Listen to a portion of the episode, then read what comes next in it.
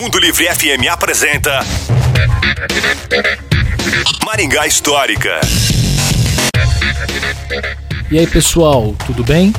Hoje nós vamos falar sobre um dos primeiros estabelecimentos de saúde de Maringá. Trata-se do Hospital e Maternidade São José, localizado na Avenida São Paulo, esquina com a então Rua Aquidabã, hoje Nel Alves Martins.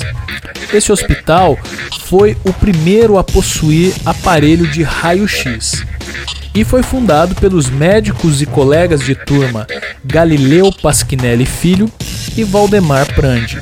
Posteriormente, o Dr. Prandi desfez a sociedade e se associou a outro médico, o Dr. Manuel Neto Leite, para fundar outro hospital. Se você gostou dessa e quer saber mais sobre outras histórias do passado de Maringá, nos procure no Instagram. É no Maringá Histórica.